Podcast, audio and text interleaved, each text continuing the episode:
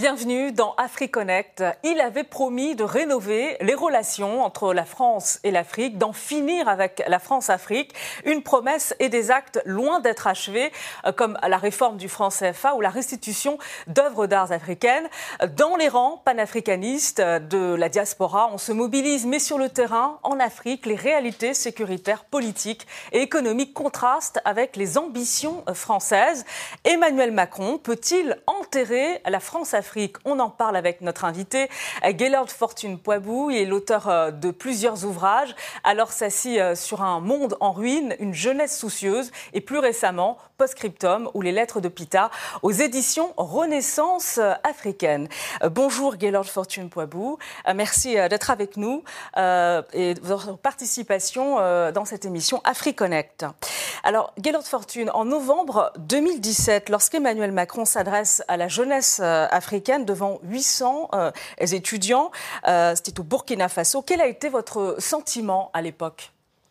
Pour prolonger la métaphore, euh, Madame, ici est de, de, dire que enterrer la France-Afrique revient à dire qu'elle a rendu l'âme ou elle s'est fait défaite. Mais la France-Afrique constitue une forteresse imprenable. Et Emmanuel Macron, en ce moment, euh, euh, se défait d'annonces pour essayer de tranquilliser, parce qu'en réalité, il ne fait que euh, respecter cette fameuse phrase de Vincent Auriol, ancien président de la République française, qui stipule qu'il faut protéger le maximum et donner l'impression de préserver quelques intérêts. Et donc pour moi, ce message face aux étudiants euh, euh, burkinabé, ce n'était qu'un leurre. Mm. Mais vous, le, jeune écrivain, lorsque vous l'avez entendu euh, au Burkina Faso, devant un parterre d'étudiants, quel a été votre sentiment à l'époque? Oui, mais c'est un sentiment mi-figue, mi-raisin, on va dire. Parce que dans le fond, c'est toujours les intérêts de la France qui sont protégés. Et de l'autre côté, on n'essaie pas de prendre de la hauteur pour essayer de faire imposer un, vrai partenariat gagnant-gagnant. Je ne me suis pas retrouvé dans ce message. Alors justement, aujourd'hui, on observe un, ras-le-bol de la jeunesse. Euh, dans plusieurs pays africains, elle est impliquée dans des manifestations qui ont abouti euh, à des coups d'État militaires au Mali, au Burkina Faso, justement, en Guinée-Conakry. Cette jeunesse, elle manifeste aussi euh, au Tchad contre la prise de pouvoir de la junte. C'est une jeunesse qui se soulève hein, contre les systèmes en place issus de la décolonisation. quelles sont vos attentes vis-à-vis, justement, de la France maintenant Oui, il, essaie de, de, remarquer qu'il y a plusieurs sons de cloche. Ce qui est accepté au Tchad n'est pas accepté au Mali ni en Centrafrique. Aujourd'hui, ce ras-le-bol s'est installé, c'est parce que ben, il n'y a pas une bonne communication entre la France et ses anciennes colonies. Et ce que les Français, sinon la France, doit comprendre, c'est que le monde est en Afrique aujourd'hui. Et euh, il, y a des, peuples qui s'organisent, à l'instar euh, euh, celle du, Burkina Faso, qui essaie un peu de s'imposer, qui essaie de mettre la barre haute et essaie de faire valoir, on va dire, cette lueur d'espoir de l'avènement de la démocratie dans leur pays. Donc la France doit comprendre que le monde est en Afrique aujourd'hui. Alors il y a une vague de, soulèvement, euh, on l'observe avec cette vague euh, de, putsch, euh, mais tous les pays ne suivent pas, c'est le cas de votre pays, le, Congo. Est-ce que de tels soulèvements, notamment qui impliquent la jeunesse, est, possible, sont possibles? Mais, La jeunesse de mon pays, d'ailleurs j'ai consacré mes deux livres à cette jeunesse, donc je m'identifie. Mais il faut se le dire, c'est une jeunesse molle, attendre, qui est en panne d'idées mais je, ne pense pas. Mais je ne suis pas défaitiste. Euh, qui sait que dans l'avenir, euh, les choses pourront changer? Mais à l'instant T, euh, nous sommes au point mort. Mm. Justement, au Congo, qu'est-ce qui empêche la jeunesse de, se mobiliser aujourd'hui? Mais il, de remarquer, il suffit de remarquer. je me souviens encore du discours fort de François Hollande, son discours du Bourget, où il annonçait vouloir euh, rompre avec les vieilles pratiques une fois arrivé à l'Élysée.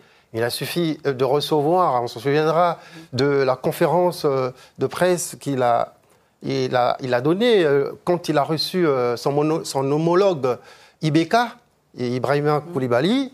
il, a, il a essayé de faire passer un message clair auprès du président Denis Sassou Nguesso que ce dernier euh, avait le droit de consulter son peuple et c'était au peuple d'en répondre.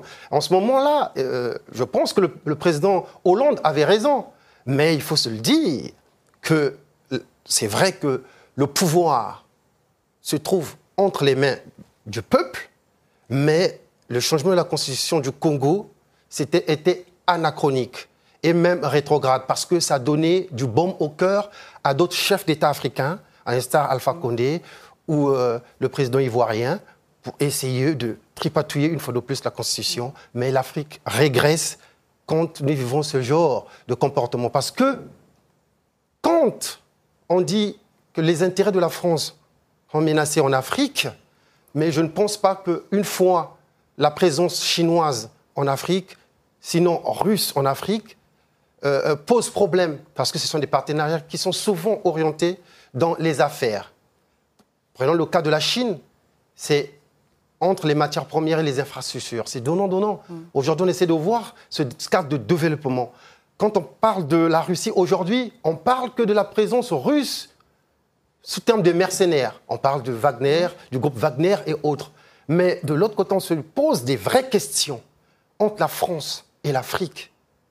Des pays francophones. Qu'est-ce qui se passe? Pourquoi ces pays n'émergent pas? Pourquoi on s'arrête que par des slogans en ce moment-là, les espoirs. L'une des problématiques, euh, Gaylord aussi, c'est que les pays émergents euh, euh, refusent toute ingérence.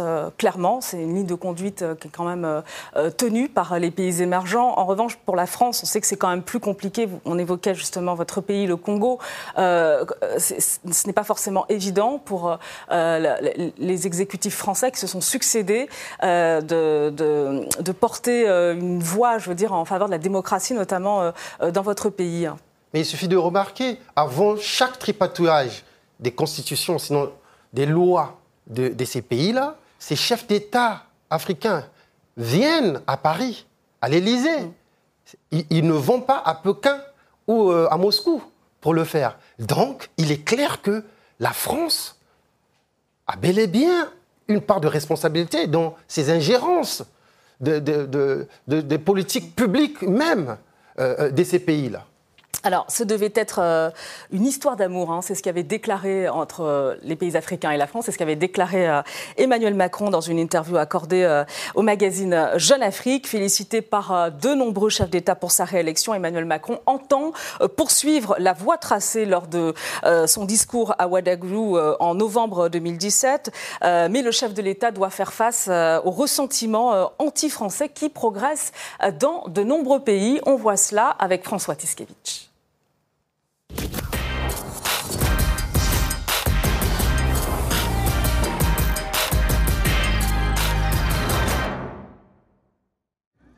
Le 26 février dernier, plusieurs centaines de manifestants sortent dans les rues de N'Djamena, la capitale du Tchad. Slogans et pancartes anti-français, ils accusent Paris de soutenir la militaire au pouvoir. De quel droit on peut accepter que les Français qui ne sont pas acceptés en Afrique de l'Ouest doivent revenir ici chez nous? Le 20 avril 2021, le président Idriss Déby Itno est tué alors qu'il commandait son armée dans des combats contre des rebelles dans le nord du pays. Après avoir dirigé pendant 30 ans le Tchad d'une main de fer, c'est son fils qui prend la succession en prenant la tête d'un conseil militaire de transition. Une décision soutenue aussitôt par la France, par la voix d'Emmanuel Macron, présent lors des funérailles du président tchadien. Un soutien français reproché par de nombreux activistes africains, comme lors du sommet Afrique-France de Montpellier en octobre dernier. Avec quelle dictature euh, vous me reprochez de coopérer? Oui, il y a le Tchad à côté. Conciliant avec les putschistes au Tchad, mais pas avec ceux du Mali. Un deux poids deux mesures reproché à Emmanuel Macron. Il faut dire qu'à Bamako, le sentiment anti-français a atteint un point de non-retour militairement présente depuis 2013 dans le pays pour enrayer la progression des groupes islamistes radicaux, la France est accusée d'être inefficace face aux djihadistes qui endeuillent régulièrement le Sahel. Le double putsch militaire à l'été 2020 et au printemps 2021 a cristallisé les tensions entre Paris et Bamako. On est sorti pour chasser la France, on n'a pas besoin de la France. La France est restée trop longtemps chez nous, qu'elle s'en aille.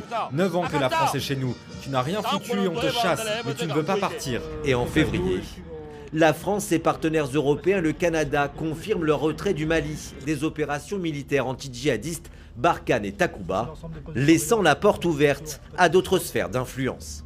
Une hostilité envers Barkhane, présente aussi au Niger voisin, pourtant pays le mieux placé pour figurer au cœur du redéploiement du dispositif militaire de lutte contre le terrorisme dans la région. En novembre dernier, trois personnes sont mortes à Terra dans l'ouest du pays après avoir essayé d'empêcher un convoi de militaires français de passer.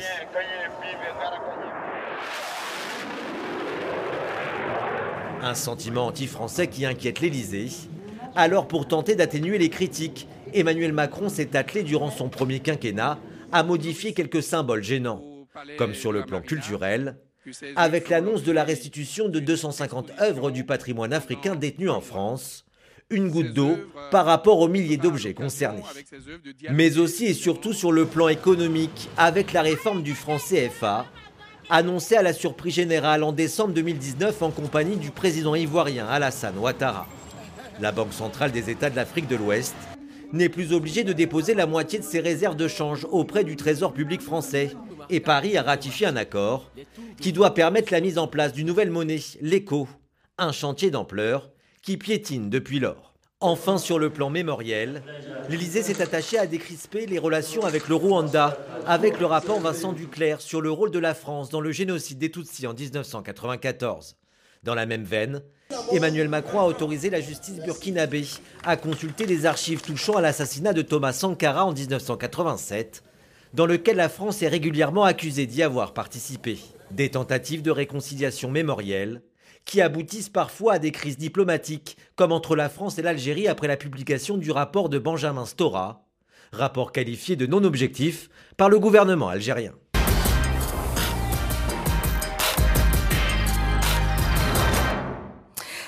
Euh, Fortune Poibou, euh, c'est vrai que l'impuissance des pouvoirs euh, africains et de leurs alliés en place face à l'insécurité a conduit donc à cette vague hein, de, coups d'État en Afrique subsaharienne. notamment, cette vague de coups d'État a aussi conduit à une rupture entre la France et le Mali. Est-ce que le déclin finalement de la France-Afrique est en marche, selon vous? Vous savez, il y a un chef d'État africain, à l'instar Omar Bongo Ondimba, disait la France sans l'Afrique est une voiture sans carburant. Et l'Afrique sans la France est une voiture sans chauffeur. Mm. Et vous remarquerez qu'il est difficile, il serait vraiment difficile d'enterrer la France-Afrique. Parce que euh, les mécanismes, euh, les enjeux géopolitiques et géostratégiques sont tellement énormes. Mais il y a quand même un sentiment anti-français que l'on évoque euh, de plus en plus. Est-ce que ce sentiment anti-français, il est réel? Euh, Comment vous l'expliquez? Est-ce que c'est le signe d'un déclin, encore une fois, de, ce système euh, hérité de la France-Afrique? Si vous voulez, en diplomatie, ça permettra en réalité aux deux bords de s'asseoir, d'essayer de travailler afin d'obtenir ces rapports gagnant-gagnant. En ce moment-là, euh, les deux parties vont se retrouver. Parce que, comme je l'ai dit euh, d'entrée, le monde est en Afrique. les choses changent. Il y a tout un mouvement, mais il va falloir que ça se passe sur des bases saines. Et en réalité, oui, c'est vrai, ce vent qui souffle de Bamako en passant par Conakry, c'est euh, un, réel, un réel signal envoyé euh, en France. Euh, on, l'a vu dans, ce sujet au Tchad. Est-ce que vous croyez notamment qu'Emmanuel Macron a finalement raté le coche en ne condamnant pas ouvertement la prise de pouvoir du fils d'Idriss Déby à la mort de ce dernier? Mais il a dit lui-même, Emmanuel Macron, qu'il en gardait le souvenir d'un ami lors des, lors des obsèques d'Idriss Déby. Et ça dit tout. Ça dit tout en une phrase. Tout est là. Et donc je pense qu'il y a deux poids, deux mesures. D'un côté, il faut préserver euh, euh, les, acquis euh, de la France Et de l'autre côté, il y a des pestiférés. Les pestiférés, euh, en l'occurrence En l'occurrence, le Mali aujourd'hui et la Centrafrique, par exemple. Alors, du discours de Ouagadougou aux actes, quel bilan faire? Réforme du franc CFA, travaux de reconnaissance mémorielle, restitution des œuvres d'art. Fallait-il en commencer euh, par là pour en finir avec la France-Afrique On va écouter à ce propos Kawala, euh, opposante et femme politique camerounaise. Non, ça n'a pas été un bon départ. Je crois qu'il euh, y a une chose qu'on doit comprendre. le, le colonialisme en lui-même, c'est un traumatisme pour tout un, tout un continent. Euh, la France-Afrique euh, fait partie de ce grand traumatisme. Euh, et la première des choses, quand il y a eu agression violente et qu'il il y a eu des victimes et qu'il y a un traumatisme, la première des choses, c'est un, reconnaître. Deux, faire une bonne analyse de ce qui s'est passé. Et troisièmement, euh, décider sur une thérapie qui ne peut que se faire avec les victimes. Alors la démarche, elle est mauvaise parce que elle est décidée tout seul par la France. Euh, il y a une analyse euh, très superficielle et un refus même de, reconnaître euh, euh, tous les torts et tous les problèmes qu'il y a eu avec euh, le colonialisme et la, France-Afrique. Et la, la démarche se décide tout seul par la France elle ne peut que, que être mauvaise. Euh, justement, tous ces actes posés par Emmanuel Macron, passant par la réforme du franc CFA, euh, la restitution des œuvres d'art, euh, les travaux de reconnaissance mémorielle, euh, c'est un faux départ ou un bon départ selon vous? Je suis en droit de me poser une question. Hmm. Peut-on enterrer une vieille histoire de plus de 100 ans hmm. par un simple coup de hache comme ça, en restituant quelques objets d'art au Benin en faisant un tour à Kigali, une façon de mettre euh, en lumière ce pays Je ne pense pas. C'est plus profond que ça. Vous savez, madame, euh, la France-Afrique, c'est comme... vouloir chercher à l'enterrer, c'est comme incisif. Pousser une pierre au sommet d'une montagne, elle finit toujours par retomber. C'est la réalité, c'est la vérité. Euh, euh, enterrer la France à la France-Afrique est un tonneau des Danaïdes. Il y a plusieurs métaphores qui, euh, pourront vraiment la justifier. Pour moi, ce n'est que toute une panoplie des, effets d'annonce, lexicales et sémantiques, qu'Emmanuel Macron a pu mettre en lumière euh, pendant son premier quinquennat. Alors justement, la, réforme du, de, du franc CFA, je voudrais vous entendre là-dessus, puisqu'il euh, s'agit de la réforme phare euh, d'Emmanuel Macron pour euh, remettre à plat les relations entre les pays africains et la France. Mais en réalité, c'est à kit double. Jusqu'aujourd'hui, pourquoi cette réforme n'est pas effective? Pourquoi aujourd'hui en Centrafrique, on parle du bitcoin aujourd'hui, mm. couplé avec le, le franc CFA? Il va falloir, je l'ai dit, il va falloir que les accords Sinon, euh, les traités se, passent, se focalisent et, soient euh, vraiment mis en lumière sur les bases saines. Je pense qu'il y a un quiproquo là dans, dans tout ce qui est en train de se faire. Une solution, justement, euh, par quoi est-ce qu'il fallait commencer, selon vous? Ben, Aujourd'hui, je pense que les, les, États africains, les États africains, ils ont un peu comme l'épée de Damoclès sur, sur, sur, la tête. Et aujourd'hui, ils, ils vendent leurs matières premières on leur revend encore de la devise. Et donc, il faut commencer par ça. Et mais je pense que, euh, comme je l'ai dit tout à l'heure, l'Afrique, c'est le carburant. Pour la France, ça serait vraiment difficile. Euh, les démarches euh, d'Emmanuel Macron sont-elles suffisamment inclusives, à votre avis? Emmanuel Macron a essayé sans doute de tuer, sinon d'enterrer la France-Afrique. Mais malheureusement, aucun d'entre nous n'a le monopole de l'intention. Euh, de la primauté de l'intention, euh, pour reprendre Saint-Exupéry. Parce que, euh, que ce soit Emmanuel Macron et ses prédécesseurs, tous ils ont échoué. Et pour moi, ce n'est que mettre en pratique cette phrase de l'ancien président français, Vincent Auriol, qui, qui, demande de préserver au maximum et essayer de faire diversion afin d'avancer. Donc le précaré français doit toujours être conservé et protégé. Mais euh, il y a quand même une rupture euh, dans la forme, euh, parce qu'Emmanuel Macron a, changé d'interlocuteur. Hein. C'était une première lors de son précédent mandat, lors du sommet Afrique-France, puisque les chefs d'État africains n'ont pas été invités à cette grande messe. Il y a eu un tapis rouge déroulé à la diaspora, à la société civile et l'intelligentsia africaine. On va écouter ce qu'en pense Kawala, puis vous nous direz après vous votre sentiment à ce propos. Macron continue à se comporter en colon. Hein. Donc, il décide pour nous, les Africains, qui nous représente, qui euh, va être à un, euh, euh, événement pareil. Ces personnes-là font une démarche en solo, il n'y a pas de consultation, il n'y a pas de grande réunion, il n'y a pas. Euh, euh, euh, je, dois vous dire que ce, sommet France-Afrique était perçu par la plupart des Africains comme une discussion entre Macron et et ses citoyens à lui, c'est-à-dire les Africains qui vivent en France et qui ont un certain nombre de problèmes spécifiques. Et c'est très bien que, Macron euh, euh, les rencontre et qu'ils en discutent ensemble, mais c'était certainement pas euh, quelque chose qui concernait euh, les millions des femmes qui vendent dans les marchés au Cameroun, les millions de jeunes hommes qui sont euh, sur les motos au, euh, au en Afrique en train de faire le taxi moto, encore moins des agriculteurs, des millions d'agriculteurs sur le, le, continent, les millions de personnes qui travaillent dans les mines sur notre continent, ça ne nous concernait pas du tout.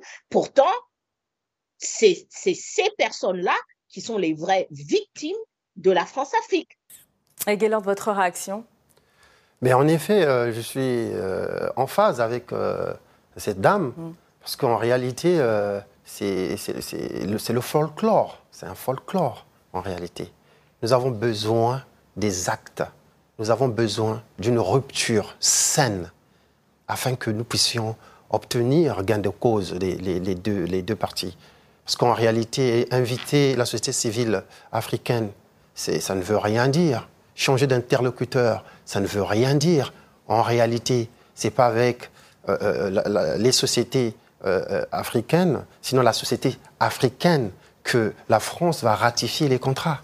Hmm. Sinon, rompre les contrats. Qu'est-ce que vous préconisez, vous? Ben, Moi, je pense qu'il faut une vraie politique de rupture il faut rompre avec les vieilles pratiques qui consistent à... Mais comment? Parce que ça, on l'entend souvent, hein, rompre avec les vieilles pratiques, rupture, euh, renouveau de la relation euh, Afrique-France. Comment? Ben, en, mettant, en mettant sur orbite, en mettant en place euh, des, des, vrais mécanismes qui pourront permettre à ces peuples-là de savoir s'organiser, par exemple, quand ils arrivent aux échéances euh, euh, électorale, par mmh. exemple. Mmh. Euh, on en voit ici en France, quand il y a des élections, librement, le peuple s'exprime et à 21h, nous avons les résultats.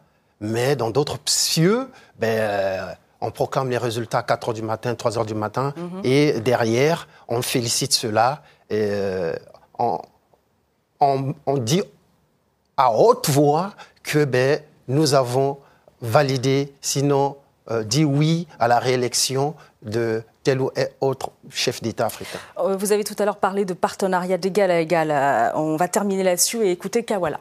On n'a même pas encore commencé. Le, le, une des difficultés qu'a la France, c'est que la France continue à soutenir les dictatures en Afrique. Et tant que nous, nous avons des dirigeants qui sont, qui sont des dictateurs, euh, il est impossible pour nous de parler d'un partenariat d'égal à égal. Donc, euh, nous avons sur le terrain en Afrique des personnes qui se battent pour la justice, pour la justice sociale, pour les droits fondamentaux, euh, pour des économies qui sont développées de manière à donner des opportunités aux populations les plus les plus vulnérables et nous avons en face des gouvernements africains qui ne sont pas du tout intéressés par ces questions, qui chaque jour utilisent de la violence contre leur propre population. Et ces gouvernements-là sont soutenus par la France. Ça n'a pas changé d'un iota. Et donc, euh, euh, euh, parler d'un partenariat d'égal à égal est, complètement impossible tant qu'on est dans cette configuration. pour conclure, Gaylord Poibou. Oui, ce qu'on constate, c'est que dans la gestion de ces, de ces, contrats, il y a une opacité. Mm dans la gestion, il y a une opacité euh, claire. Euh, il, y a, plusieurs euh, dossiers qui, sont dans des, tribunaux de bien mal acquis et compagnie. Et donc, moi, je pense que il va falloir mettre en place des vraies lois. Il y a la loi Sapin 2, par exemple, qui ils, essayent seulement d'essayer de mettre en œuvre, en lumière, ce qui est écrit là-dedans afin que les pays africains et eux-mêmes aussi se retrouvent. En ce moment-là, on se regardera en, face et euh, il y aura une politique euh, claire. Parce qu'aujourd'hui, ce qu'on constate, c'est que les peuples africains francophones ne se retrouvent pas. Parce que, il faut aussi le dire, la France essaye d'aller... Y compris, euh, au sein de la diaspora Oui, mais... Parce qu'elle joue un rôle hein, auprès d'Emmanuel Macron. Mais bon, mais la diaspora ne décide pas la, diaspora africaine n'a pas la même puissance que la diaspora chinoise aux États-Unis, par exemple. Mais voilà, il faut les levier, il faut euh, leur donner le pouvoir s'ils veulent. Voilà, c'est cela. Et donc, c'est pas seulement, il ne suffit pas de les rassembler, de les parler comme un père devant euh, ses enfants. Et ça, franchement, euh, je suis euh, débutatif euh, dans ce genre de fonctionnement. Merci beaucoup à vous, Gaylord Fortune Poibou. je rappelle le titre de votre récent ouvrage, Post-Cryptum, ou les lettres de Pita aux éditions Renaissance africaine. Voici votre ouvrage. merci à vous d'être passé nous voir dans AfriConnect. Retrouvez AfriConnect sur notre site rtfrance.tv. Merci de votre attention et à très bientôt dans AfriConnect sur RT France. Au revoir, merci.